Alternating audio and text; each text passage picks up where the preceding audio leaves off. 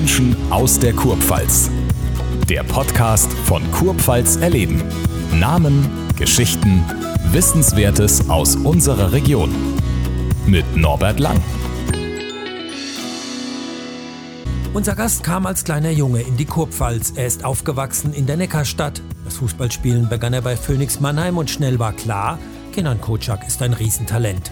Er spielte unter anderem beim SV Waldhof und in Salzburg. Später war er auch Trainer beim SVW in Sandhausen und in Hannover. Was viele nicht wissen, Kenan Kocak ist ein sozial engagierter Mensch, der auch beim Thema Integration einiges zu sagen hat. Zu Gast in unserem Podcast Kenan Kocak. Kenan, wenn man auf die sportliche Karriere von dir zurückblickt, dann war es eine Karriere, die hoffnungsvoll begonnen hat bei Phoenix Mannheim in der Jugend, ging weiter zum SV Waldhof, ein paar Stationen dann auch in Salzburg, was du ja auch gespielt, neben Thomas Hessler im Übrigen, sollte man nicht vergessen. Und dann war die Karriere sehr früh fertig. Äh, zwei Kreuzbandrisse, damals irreparabel zu der Zeit. Heute könnte man womöglich weitermachen. Mitte 20, ich glaube 27 warst du damals, als die Karriere rum war. Ähm, was ist das für ein Schlag für dich? Wie, wie war die Situation? Ich meine, das war ja eine Karriere, die quasi langsam ihrem Höhepunkt entgegenging. Ja, äh, ich habe ja äh, aufgrund der Verletzungen schon in den Jahren zuvor äh, schon die ersten Rückschläge erleben müssen. Da hat man auch einen Knorpelschaden vierte Grad vergessen was natürlich äh, sehr, sehr äh, leidtragend war für mich. Und ja, und äh, aber ich habe relativ in den jungen Jahren gelernt, mich nicht mit Problemen äh, zu beschäftigen, sondern auch sofort nach Lösungen zu suchen. Meine sportliche Karriere als Spieler war jetzt auch nicht so, wo ich sagen konnte, okay, jetzt bin ich Sportinvalide und kann jetzt mal die nächsten Jahre von dem Gesparten leben. Äh, das konnte ich mir in keinster Weise leisten. Also es ging dann sofort um Existenz und dann habe ich sofort versucht, nach Lösungen äh, zu suchen und habe jetzt nicht so die Zeit gehabt, um äh, ja, um in, in, in Tragödie zu fallen oder um, um mich da mit, mit negativen Aspekten zu beschäftigen. Du hast, wie eben gerade erwähnt, in Phoenix Mannheim angefangen, weil eure Heimat, da wo du gewohnt hast, also vermutlich Herzogenried ganz in der Nähe war, als, als kleiner Junge. Wie kam dann der Sprung hin zum SV Waldhof? Kamen da wie heute die berühmten Scouts, die dann gesagt haben, oh, der Kocak, der kann was, den, den müssen wir unbedingt zum Waldhof holen? Ja, also äh, ich habe in Mannheim-Neckarstadt bin ich aufgewachsen. Äh, besser gesagt in der Waldhofstraße auch noch, deswegen passt auch zu Waldhof Mannheim. Äh, bin dann bei Phoenix Mannheim in der Jugend, da habe ich angefangen bei der F-Jugend und dann äh, ging es bis zur C-Jugend da weiter und dann bin ich ein Jahr zu VfL Mannheim gewechselt in die Jugend und dann anschließend hat Waldorf Mannheim durch Scouting, durch Trainer äh, mir ein Angebot gemacht für die Jugend und dann habe ich mich schnell entschieden, in, in der B-Jugend dann zu SV Waldorf Mannheim zu wechseln und, äh, und seitdem bin ich natürlich auch mit dem Verein sehr verbunden, auch sehr verwurzelt. Und dann kam irgendwann der Anruf vom damaligen, oder wahrscheinlich hat er dich gerufen in die Kabine, vom Uwe Rapolda, der damals trainiert hat. Er hat gesagt, Kenan, es wird Zeit für dich, bei uns zu spielen. Wie war's? Ja, Uwe Rapolda war ja damals einer der Vorreiter, was das System äh, Fußball anbelangt, mit, mit äh, raumorientierten Fußball anbelangt. Und, äh, äh, und da hat er auch damals eingeführt, diese Sichtungseinheiten im Jugendbereich. Und da hat er mich bei einem Sichtungseinheit in der Jugend zusammen mit Ernst Künige damals, der ja das übernehmen sollte im Jugend vom Waldhof, dann auch entdeckt und hat mich als B-Jugendlicher zum, äh, zum Training der ersten Mannschaft hochgezogen. Und äh, somit hatte ich natürlich an Uwe Rapolda natürlich sehr viel äh, zu verdanken. Bist du hochgekommen zu den Profis und hast dann relativ schnell, ich glaube eine Woche nach dem ersten Training, den ersten Kreuzbandriss dir zugezogen. Wie kam es dazu? Nicht, nicht ganz. Äh, es war, ich habe dann trainiert natürlich, war auch sehr gut dabei. Du musst natürlich auch währenddessen noch die Ausbildung zu Ende bringen und nach dem Profivertrag, quasi nach dem ersten Profivertrag, habe ich dann beim U19 Pflichtspiel gegen Kräuter Fürth mir äh, das Kreuzband gerissen auf dem Kunstrasen damals in, in Dossenheim, wo wir gespielt haben. Und ja, und das war der erste Schlag sozusagen äh, für mich als Fußballer, weil ich zuvor überhaupt keine Verletzungen hatte als Spieler, weder eine Zerrung noch irgendetwas aber dann einmal und da hat es mich richtig äh, erwischt. Jetzt ist die Karriere irgendwann zu Ende gewesen, wie gesagt mit 27. Dann kam die Überlegung, was mache ich jetzt als Kenan Kocak? Wie lange hat es gedauert, bis du gesagt hast, oh, ich glaube, der Trainerjob wäre was für mich? Ja, das kam auch eher durch einen, durch einen Zufall, weil ähm, äh, ich hatte damals auch Glück, dass der damalige Manager Rüdiger Lamm bei Waldhof Mannheim, nachdem ich äh, Sportinvalide wurde, mich auch äh, dann an den Verein äh, gebunden hat. Somit konnte ich auf der Geschäftsstelle bei Waldorf Mannheim auch die ersten Erfahrungen äh, sammeln, Assistenz von Rüdiger Lamm und dann auch im Scouting-Bereich schon äh, die ersten äh, ja, äh, Versuche außerhalb des Fußballs äh, sehen und auch die ersten Erfahrungen sammeln. Und äh, durch einen Trainerjob kam ich ganz zufällig, weil ein sehr guter Freund von mir war damals Vorstandsvorsitzender von Mannheim Türkspor und hat mich einfach gebeten, weil der Trainer von denen der klassische Manier in, im Urlaub war und ob ich mal in der Kreisliga eine Einheit äh, äh durchführen äh, könnte für ihn. Und dann habe ich es gemacht und da habe ich sofort die ersten Berührungspunkte gesehen und äh, habe gesagt, ja, das gefällt mir, mit Menschen auf dem Platz zu stehen, mit Menschen eine, eine Idee zu entwickeln und auch als Fußballer dann auch dementsprechend die Richtung vorzugeben, zumal ich als Spieler auch der Spieler war, wo sich auch äh, ja nicht einfach gesagt hat dem Trainer, okay, jetzt renne ich von A nach B, von B nach C, sondern ich habe auch als Spieler schon äh, sehr viel hinterfragt und hatte natürlich auch das Glück, eben bei Waldorf Mannheim vor allem, auch mit Uwe Rapolder, Mike Schüster vor allem, dann auch diesen modernen, raumorientierten Fußball in Berührung zu kommen. Somit war ich auch provoziert, mir Gedanken zu machen, warum gehe ich dahin, warum laufe ich dahin, warum decken wir den Raum, warum decke ich den Mitspieler und, und, und solche Sachen. Ne? waren einfach verschiedene Aspekte, wo dann für mich sehr interessant waren. Und das habe ich natürlich versucht, sofort äh, in meine Trainingsarbeit einfließen zu lassen. Aber mir, hat in erster Linie Spaß gemacht, das Arbeit mit den, mit den Jungs zusammen auf dem Platz. Jetzt äh, habe ich gelesen, du hast irgendwann einmal gesagt, du denkst nicht an die Zukunft, du denkst nicht ans Gestern. Für dich ist nur das entscheidend die Gegenwart. Hast du damals, als du bei Türkspor dann quasi diese erste Trainingseinheit geleitet hast, war da schon vielleicht der Fokus auf, ja, ich will mal irgendwann einmal vielleicht im Profibereich auch Trainer sein, was du ja mittlerweile seit einigen Jahren bist. Gab es da schon die Gedanken, weil man, man, man macht ja sowas im Leben dann auch schon, um, um sich Ziele zu setzen irgendwann, auch berufliche Ziele. Ja, ähm, ich bin generell keiner, der, der sich gerne oder der langfristige Ziele präferiert, weil ich einfach denke, das was war, das können wir nicht mehr ändern, dann können wir auch nicht mehr beeinflussen. Man muss schon versuchen, aus dem, was war, äh, diese Erfahrung mitzunehmen, um das heute hier jetzt zu umzusetzen, um eine gute Zukunft zu haben. Und äh, äh wenn ich mir sage jetzt, okay, wir, ich möchte ihn äh, in, äh, in, in fünf Jahren dorthin, und ja, das kann man natürlich viel sagen, auch viel ausdenken und auch viel malen und auch viel träumen.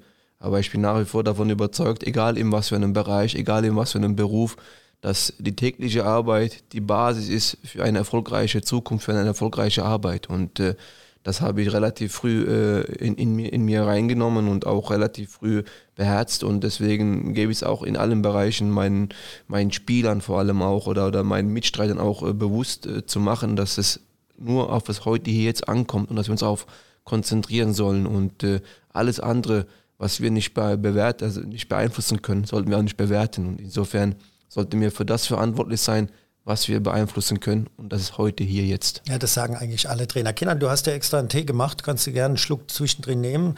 Äh, in der Kabine des Adlertrainers, derzeitigen, nochmal muss man dazu sagen, Pavel Groß, da hängt ein großes Schild, da steht drauf, zieht ein Ding als Trainer durch, entlassen wirst du sowieso irgendwann mal. Kann man das auch auf den Kenan Kocak ummünzen und sagen, bist du auch so ein Typ, der sagt, was links und rechts passiert, ich ziehe mein Ding durch, ich muss das, meine Vorstellung von Fußball, meine Vorstellung, wie meine Mannschaften spielen sollen, muss ich durchziehen, ohne auf das, was links und rechts geredet wird, zu reagieren? Ja, mit Sicherheit, aber ich kann diesen Satz äh, nicht komplett nachvollziehen, aber schon ein Stück weit Wahrheit mit dabei.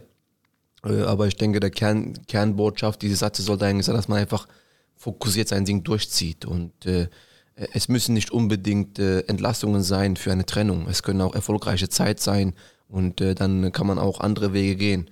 Und ich möchte, egal wo ich bin, Spuren hinterlassen und äh, dann auch äh, positiv rückblickend sagen können, okay, das war eine erfolgreiche Zeit und das haben wir gemeinsam gemeistert und ich sage bewusst gemeinsam wir, weil äh, ich denke, alleine, ich alleine schaffe das nicht. Äh, ich bin nur ein Teil davon, von dem großen Ganzen. Da sind so viele Leute, die im Hintergrund sind. Und nur wenn man gemeinsam eine Dynamik entwickelt in einem Fußballverein, einer Fußballmannschaft, dann kann man auch sehr viel erreichen. Und äh, die größte Kunst darin liegt ja auch, dass man seinen Fokus bei der Arbeit hält, dass man sich nicht von rechts, von links äh, äh, beeinflussen lässt, dass man nicht seinen Fokus verliert, dass man seinen, seinen Prinzipien treu ist, dass man seinen äh, weil ansonsten merkt die Mannschaft ja auch, wenn du heute das sagst, morgen so sagst, dann ist ja auch die Gefahr groß, dass die Jungs auch irgendwann mal sagen, was, was, was, was machen wir jetzt da? Und äh, deswegen musste, muss schon äh, ein Trainer seiner Linie, seinen Prinzipien treu bleiben. Ich würde da gerne einen Schnitt machen, Kenan, und würde vielleicht ein Stück weit auch auf den Mensch kommen. Dafür sind ja auch Podcasts da. Du bist als, als ja, ganz junger Mensch, geboren in der Türkei, äh, bist als junger Mensch äh, nach Deutschland gekommen, dem Vater sozusagen nachgezogen. Der Opa war, glaube ich, der Erste, der herübergekommen ist. Du hast irgendwann einmal gesagt, habe ich zumindest gelesen, äh, ich musste mich nicht neu integrieren. Ich war so klein damals. Ich bin quasi fast schon als Deutscher hierher gekommen. Hat es das äh, erleichtert in deiner Jugend? das Leben, auch als jemand, der aus der Türkei kam? Ja, ich denke, es ist schon ein Unterschied, ob du mit zwei Jahren hier nach Deutschland kommst oder ob du mit 15, 16 hierher kommst. Und äh, äh, ich hatte das Glück, äh, mit zwei Jahren herzukommen. Dann bin ich natürlich gleich äh, Kindergarten, Schule, habe die ganzen äh, Integrationsprozesse im Rahmen äh, der Möglichkeiten vollzogen. Und deswegen schätze ich mich da schon glücklich ein. Und damals kamen ja meine Eltern auch oder mein Opa als erster, als Vorreiter, der leider verstorben ist, kam ja als Vorreiter dazu und äh, der, hat dann meinen Vater nachgeholt, meinen Onkel nachgeholt. Und äh, die Idee war eigentlich von denen, haben sie mir gesagt, dass sie ein bisschen arbeiten, ihr Geld äh, an die Seite legen, Geld sparen und dann wieder zurück in die Heimat gehen. Und äh, davon ist natürlich nichts geworden, wie bei den meisten auch. Und äh, insofern bin ich hier äh, und äh, bin dann glücklich darüber, hier zu sein. Und insofern meine ganze Familie, wir fühlen uns natürlich auch sehr wohl. Jetzt ist es äh, natürlich so, Mannheim ist eine Stadt mit einer großen, wie man heute sagt, türkischen Community. Ähm, du hast auch gesagt, Neckarstadt groß geworden, dann auch, wo ja auch sehr viele Menschen aus der Türkei leben. Man sagt heute immer, Mannheim wäre so eine Multikulti-Stadt. Das wird alles funktionieren zwischen den unterschiedlichen Nationen. Ist das aus deiner Sicht tatsächlich so? Ja, pauschal kann man natürlich nicht so, ja. nicht so sagen. Ich ja. denke, Integration gehören zwei Seiten dazu. Einmal ähm, die Seite, die die neu dazu stößt und natürlich die andere Seite, die aufnehmende Seite. Und wenn die beiden äh, zueinander immer einen Schritt gehen, dann kann man schon von einer gelungenen Integration äh, sprechen. Und äh, da liegt vor allem sehr viel Arbeit in der Erziehung, in der Bildung der Menschen. Und äh, da sollte man einfach diese Aspekte nicht, äh, nicht vergessen. Und ich hatte das Glück, da auch gute Freunde erwischt zu haben. Ich hatte das Glück mit Fußball, auch mit der Schule, mit Schulfreunden und natürlich mit gewissen Werten, die meine Familie mir mitgegeben hat. Und äh, deswegen ist mir im Allgemeinen den Grad Integration äh, schon leicht gefallen. Ich habe relativ in frühen Jahren lernen müssen, mich durchzufeiten. Also ich habe jetzt äh, äh, eine Mutter gehabt, die, die kein Deutsch sprechen konnte, einen Vater gehabt, der mit, der mit Arbeit beschäftigt war, keine älteren Geschwister, keine älteren Onkel oder so, die dann einen noch unterstützen können. Habe relativ früh lernen müssen, mich da einfach durchzubeißen und habe mich da einfach an den Mitmenschen hochgezogen. Und äh, deswegen ist auch eine Zeit gewesen, wo dann einen auch prägen kann. Und äh, ja, es war eine sehr intensive Zeit. Im Gegensatz zu meinen Geschwistern, die natürlich dann von mir äh, profitiert haben, weil ich war ja quasi der, der erstmal reinschlüpfen musste und dann gewisse Sachen auch den Geschwistern mitgegeben hat. Das Versuchskaninchen sozusagen mit Namen Kenan Kocak, wenn ja, man so das, will. Das erste so Kind ist ja immer das Versuchskaninchen. Es muss immer vorreiten, genau, und die anderen folgen dann. Du ja. hast es gerade erwähnt. Es ist von Vorteil, wenn man in einem Verein ist, per se in deinem Falle natürlich der Fußball, hilft der tatsächlich bei der Integration und das, bei dir war es, wie du gerade geschildert hast, natürlich ein Stück weit leichter, aber es gibt ja auch vielleicht die aus, aus sozial schwächeren Familien kommen, die dann halt in den Fußball gehen. Ist der Fußball so ein Bindeglied? Ja, weil beim Fußball muss man sich ja auch äh, sofort damit befassen, gemeinsam an einem Strang zu ziehen, in die gleiche Richtung zu rudern. Weil Fußball ein Teamsport ist, was ja, was man auch so pauschal auf die Außenwelt sagen kann, dass es nur gemeinsam geht und nur miteinander geht. Und insofern lernt man ja auch im Fußball das, das, das Miteinander äh, in die richtige Richtung zu rudern, zumindest versuchen. Und zwar, man hat ein gemeinsames Hobby, man hat gemeinsame Interessen, man will gemeinsam erfolgreich sein. Also was muss jeder Einzelne dafür tun, um das Gesamte auch äh, Vordermann zu bringen. Und deswegen sind es schon im Fußball, vor allem in jungen Jahren, die man implizit schon vermittelt bekommt, wo man eigentlich gar nicht so mitbekommt, aber wie gesagt schon implizit weiß, okay, hat mir schon äh, gewisse Sachen äh, gefruchtet. Jetzt habe ich einen Spruch aus deiner Zeit beim SV Waldhof in Erinnerung, hat mir ein Mitarbeiter gesagt, weil haben immer, sagen ja immer viele, ach Gott, der Kinan Kocak, der wirkt so ein bisschen humorlos nach außen. Und man hat mir damals, jetzt lacht er schon, darf man dazu sagen, ähm, hat damals gesagt, weißt du, wenn du den besser kennst, der hat so einen richtig schwarzen Humor. Ist das so? Und wie drückt er sich aus? schwarze Humor, was, was meint man damit? Ja, du hast ein schwarzes T-Shirt heute an bei unserem ja, Gespräch insofern. Outfit, ja. Naja, vielleicht so ein Humor, den man vielleicht nicht so als äh, der rausploppt, sondern einer, wo man erstmal richtig zuhören muss, vielleicht, dass man dann versteht. Ja, es ist, äh, das habe ich oft schon gehört von, äh, von, äh, von, von Menschen, jetzt auch in Hannover, wo ich dort war, wenn die Leute mich näher kennenlernen, dann sagen sie auch, wir haben gar nicht gedacht, dass du am Anfang so drauf bist oder so. Aber ich bin so, wie ich bin und äh, äh ich bin ich werde mich nicht verstellen und aber äh, eins bin ich auf keinen Fall, ich nehme mich nicht besonders äh, was Besonderes vor oder ich denke, ich bin was Besonderes oder sonstiges. Ich äh, versuche das Leben genauso wie alle anderen Menschen auch in, in, in Maßen zu genießen und äh, ich würde nicht äh, behaupten, dass ich humorlos wäre. Jetzt sagst du, du, du lebst das Leben, nimmst dich nicht besonders raus. Es gab ja mal einen berühmten Trainer, der hat gesagt, er wäre ein Firebeast, äh, und zwar ein ordentliches. Der hat auch ein paar Gründe dazu gehabt, ja, hat ja. auch einiges gewonnen. Wenn man kein Firebeast ist, was ist man denn dann? Ja. Äh, Trauerklos oder? Nein, das auch nicht. Ich, ich feiere schon, aber äh, man feiern kann man ja auch definieren, wie man möchte. Man kann ja feiern mit 1000 Leuten, man kann ja feiern mit 100 äh, Leuten, man kann aber auch feiern mit 10 Leuten. Und äh, ich versuche da einfach äh, im Rahmen meiner Mitmenschen, mit denen ich mich wohlfühle, natürlich zu feiern. Ich habe auch gelesen, und das ist jetzt die direkte Frage, du wärst ein strenggläubiger Muslim auch. Zum einen ist das tatsächlich so und zum anderen lebst du nach den Regeln des Islam? Also streng, streng gläubig ist, ist mir einfach so ein banaler Griff. Ja. Was ist denn streng äh, gläubig? Ähm, äh, ich bin gläubiger Muslim, das stimmt. Äh, ich versuche im Rahmen meiner Möglichkeiten auch so zu leben. Äh, streng oder fanatisch äh, würde ich mich nicht bezeichnen, weil ich auch nach meiner Religion das nicht auch keinen Platz habe dafür. Und ich denke, Religionen sind dazu da, um das Miteinander nochmal zu stärken, um die Toleranz, um die Offenheit zu, zu stärken. Und insofern würde ich mir sagen, ich bin genauso gläubig wie jeder andere in seiner eigenen Religion. Das heißt, du gehst regelmäßig in die Moschee, bist auch beim Ramadan, was ja schwierig ist in dem Job. Nimmst du auch teil? Ist das so? Oder, oder wenn du sagst, wie jeder andere auch, wir sagen ja auch, wir sind Christen, deswegen müssen wir nicht jeden Sonntag in die Kirche gehen, um Christen zu sein, ist zumindest meine Behauptung. Ja, Religion wird immer so ein bisschen äh, so interpretiert und immer wieder reingeredet und immer wieder Sachen. Ich sage immer erstmal grundsätzlich, äh, äh, sollte man einem Menschen auch nicht daran messen, ob er in die Kirche geht oder ob er in die Moschee geht, ob er religiös oder nicht religiös ist. Ich denke, Religionen sind dazu da, um auch gewisse Charakterzüge eines Menschen sehen zu können, sehen zu wollen. Äh, es bringt mir nichts, wenn ich äh, jeden Tag in die Moschee gehe, Ramadan faste, aber charakterische Züge an den Tag bringe, wo man denkt, was macht denn der eigentlich? Was ist denn das für ein Vollpfosten? Und ähm, ich denke, der Mensch ist ja das, was er tut, was er macht und auch das in seiner Religion. Ich habe noch keine Religion erlebt, wo nicht für Frieden, tolerant, wo nicht für Offenheit steht. Und äh, äh, das sollte man einfach wissen. Deswegen ist für mich der Mensch immer im Mittelpunkt und sein Charakter und sein Handeln ist für mich der ausschlaggebende Punkt und nicht, wie oft er in die Kirche geht und nicht, wie oft er in die Moschee geht und auch nicht, äh, ob er da jetzt äh, Ramadan durch, äh, durchführt oder sonstiges. Äh, ich gucke immer nach dem Menschen und wie er handelt und wie er lebt. Du musstest nach Menschen, nach Jugendlichen schauen bei einem Projekt für die Stadt Mannheim, wo du dich daran beteiligt hast. Das war auch, glaube ich, zu Beginn deiner Trainerkarriere. Was war das für eine Erfahrung für dich? Was waren das für Jugendliche? Wo ich äh, das Angebot vom VfB Mannheim hatte als, als Cheftrainer, dann ging es natürlich bei mir um Existenz. Ich konnte ja nicht nur damals Verbandsliga äh, nur davon leben oder zumindest meine, in der Zeit habe ich natürlich auch geheiratet und dann kam auch ein Nachwuchs und äh, deswegen hatte der in Person Egon Scheuermann dann auch äh, mir diesen Job durch Geda Brandt äh, bei der Stadt Mannheim im Verbund mit der Diakonie. Äh, Diakonie ist ja auch äh, bekannt.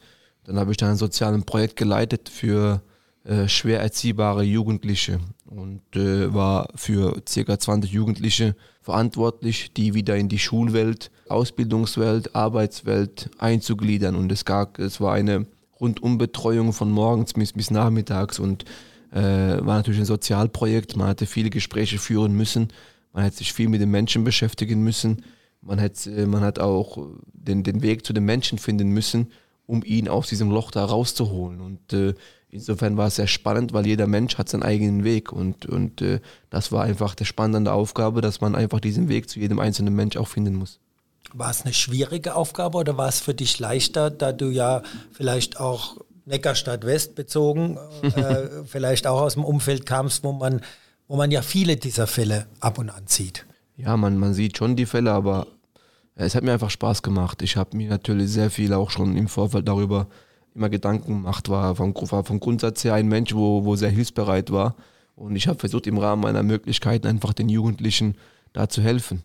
Und äh, deswegen muss man auch den Menschen erstmal kennenlernen, mit dem man auch helfen will. Wie tickt der? Wo sind seine äh, Punkte? Was sind seine Stärken? Was sind seine Schwächen? Äh, wie reagiert der? Äh, wie kommt er mit Drucksituationen klar? Muss man ihn auch vielleicht mal laufen lassen? Deswegen war es auch sehr spannend. Das ist die Parallele wieder zum Trainerleben, oder? Konntest du da was rausziehen, dann auch später für, für deine Laufbahn? Ja, es sind sehr viele Parallelen. Ja. Ich habe auch in der Mannschaft äh, circa 25 verschiedene Charaktere. Und ich muss die Jungs äh, einzeln kennenlernen und ich muss die Jungs einzeln einschätzen, muss die da auch einzeln ein Jahr lang begleiten in Einzelgesprächen und muss die versuchen, durch ihre Einzelart in Gruppen reinzubringen und dann in, in Gruppen wieder in Mannschaft reinzubringen. Deswegen äh, ist es schon ein, ein guter Übergang gewesen zu dem, was ich ja auch eigentlich als, als Trainer schon äh, äh damit zu, zu kämpfen, zu leben hatte. Du engagierst dich bei der Bürgerstiftung Mannheim. Zum einen, wie kam diese Verbindung und zum anderen, welche Rolle spielst du da? Ja, die Verbindung kam äh, durch den Herrn Stefan Kleiber. Ich bin natürlich, war einmal dabei bei der Preisverleihung und äh, ich war dann so sehr angetan von diesen verschiedenen sozialen Projekten, was man natürlich nicht so viel äh, wahrnimmt, äh, äh, weil ähm, draußen geht es ja viel mehr im Populismus, um Popularität und äh, da, da wird viel mehr darüber berichtet. Aber diese kleinen äh, Dienstleistungen, diese kleinen Unterstützungen der Menschen füreinander, miteinander, das hat mir so sehr imponiert und ich habe den Stefan darum gebeten, dass ich da teilnehmen möchte daran, dass ich da die Sache mit unterstützen wir gerne wollen würde im Rahmen meiner Möglichkeiten. Und äh, der Stefan war einfach, also Stefan Kleiber war einfach äh, äh, so gut und hat mich da einfach auch mit äh, aufgenommen in diese Bürgerstiftung. Und ich bin einfach sehr froh darüber, ein Teil dieser Familie sein zu können und auch äh, etwas zurückzugeben können an die Menschen und um das miteinander zu stärken. Mit diesem Podcast bist du jetzt sozusagen auch Mitglied bei kurpfalzerleben.de. Die Verbindung zu Kurpfalz ist logischerweise da, wenn man in Mannheim geboren ist. Wenn ich jetzt sage, der Inan Kotschak wird immer ein echter Mannheimer bleiben. Ist das so? Das ist so. Tatsächlich. Ja, ich bin hier aufgewachsen und äh, nochmal hier die Kurpfalz, hier die Region das ist doch was, äh, was Besonderes für mich. Ich hatte einmal die Möglichkeit, tatsächlich mich mit Helmut Kohl zu unterhalten, der auch am Wochenende immer dann damals von Bonn oder Berlin dann nach, nach Mannheim gefahren ist. Und er hat mir wortwörtlich gesagt, jedes Mal, wenn er in Mannheim-Sandhofer von der Autobahn runterfährt, dann geht ihm das Herz auf, dass er dann wieder in die Kurpfalz kommt. Ich glaube, so ähnlich kann man das bei dir auch schildern. Oder? Ja, da kann ich mich dran anschließen, ja. Ja, ganz genau. Meine Schlussfrage, Kenan. Ähm, du hast im gleichen Jahrgang mit äh, großen Trainern deinen Trainerschein gemacht. Wie sehen deine Ambitionen denn für die Zukunft aus? Oder darf ich da wieder anschließen an das, was du vorher gesagt hast? Ich nehme das Tagesgeschäft und schaue, was dann passiert. Ja, in, in erster Linie wünsche ich mir äh, für mich, für alle Menschen, äh, Familie, Gesundheit. Ich denke, es ist unser höchstes Gut. Und äh, deswegen nochmal, ich bin kein Freund davon zu sagen, so ich möchte in fünf Jahren dorthin kommen und das erreichen und dies erreichen. Das ist äh, ich versuche heute hier das Beste zu machen. Am Ende werden wir schauen, was rauskommt. Natürlich haben wir es Ziele, natürlich sind wir auch mit Zielen, aber ich arbeite gerne mit kleinen Zielen, mit kleinen Schritten und vor allem mit Zielen, was auf heute hier jetzt anbelangt. Und, äh, und dann werden wir schauen, was, äh, was die Zukunft uns, uns bringt. Dann wünsche ich alles Gute für die Zukunft. Zum einen, zum anderen darf ich betonen, dass dieses Gespräch immens Spaß gemacht hat. Wir kennen uns aus der Zeit vom SV ja. Waldhof und da hat es immer nur für Interviews nach dem Spiel gereicht, was ja normal ist, wenn auf der einen Seite der Reporter sitzt und auf der anderen Seite der Trainer. Es war interessant, die Worte zu hören und auch ein bisschen näher den Kenan Coacher kennenzulernen. Alles Gute für die Zukunft. Vielen Dankeschön, hat mir auch Spaß gemacht, wieder hier zu sein, bei euch zu sein, euch wieder zu sehen und äh, auf bald. Auf bald. Ciao. Danke, ciao. Das war Menschen aus der Kurpfalz. Mehr zu sehen und zu hören gibt es auf der Heimat-App Kurpfalz erleben und unter kurpfalzerleben.de. Bis zum nächsten Mal.